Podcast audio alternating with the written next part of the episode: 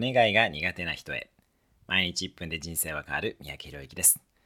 生きやすさとは頼み事のうまさに依存するのでお願い事が苦手な人は自分が想像する2倍くらい人は誰かを助けたがっているし助けたことで幸せを感じる生き物だと知ってください。頼んだ側も頼まれた側も幸せになります。助け合って食物連鎖の頂点に立った人類が頼み事を避ける必要はありません。人は誰かを助けたがっているのでお願いをすること自体が相手への貢献にもなります。もっとお願いをしましょう。